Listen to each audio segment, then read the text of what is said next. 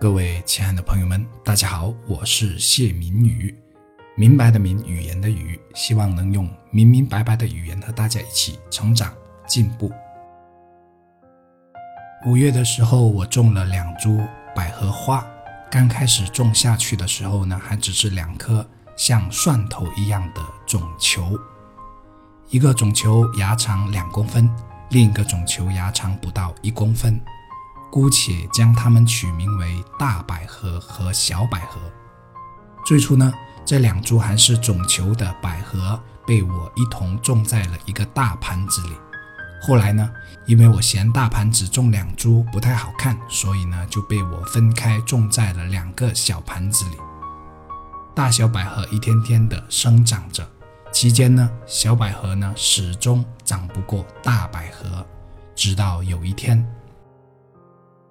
那一天，我把大小百合端到阳台上晒太阳，可因为意外，小百合呢从四楼的窗台上以自由落体的速度摔了下去。于是我赶到楼下，发现小盘子已经破裂，盘土分布在周围一平米的地面上，已经凑不成一盘了。不过万幸的是，小百合从外观来看是没有一点的损伤的。于是我就把地面上的盘土稍作清洁之后呢，就拿着小百合上了楼。之后我把小百合换到了另一个更大的盘子里。也正是这个时候，小百合的命运发生了改变。小百合依靠着更大的盘子和更多的盘土的优势，愈发茁壮生长。两周之后，小百合的高度就超过了大百合。同时还率先长出了花蕾。小百合原本不如大百合长得好，只因一次意外的挫折，让她的命运发生了改变。在被换进更大的盘子里，拥有更多促进其生长的盘土后，成了真正的大百合。其实人生不也如此吗？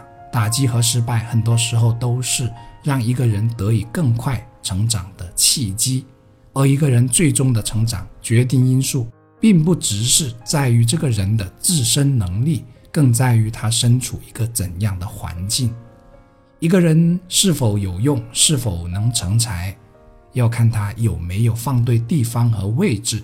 那个地方，那个位置，就是他演绎人生的舞台。也只有真正站在适合自己的舞台上。他才能发挥和施展潜能与才华，去走得更远，飞得更高。只是啊，大多数人都在寻找这个舞台的过程中，默默地度过了一生，有如一株永远也无法长在更大的盘子里的百合花。小百合天生不如大百合，可最终小百合在更加适合它生长的盘子里，超过了大百合。并且率先绽放了自己的生命，开出了惊艳的生命之花。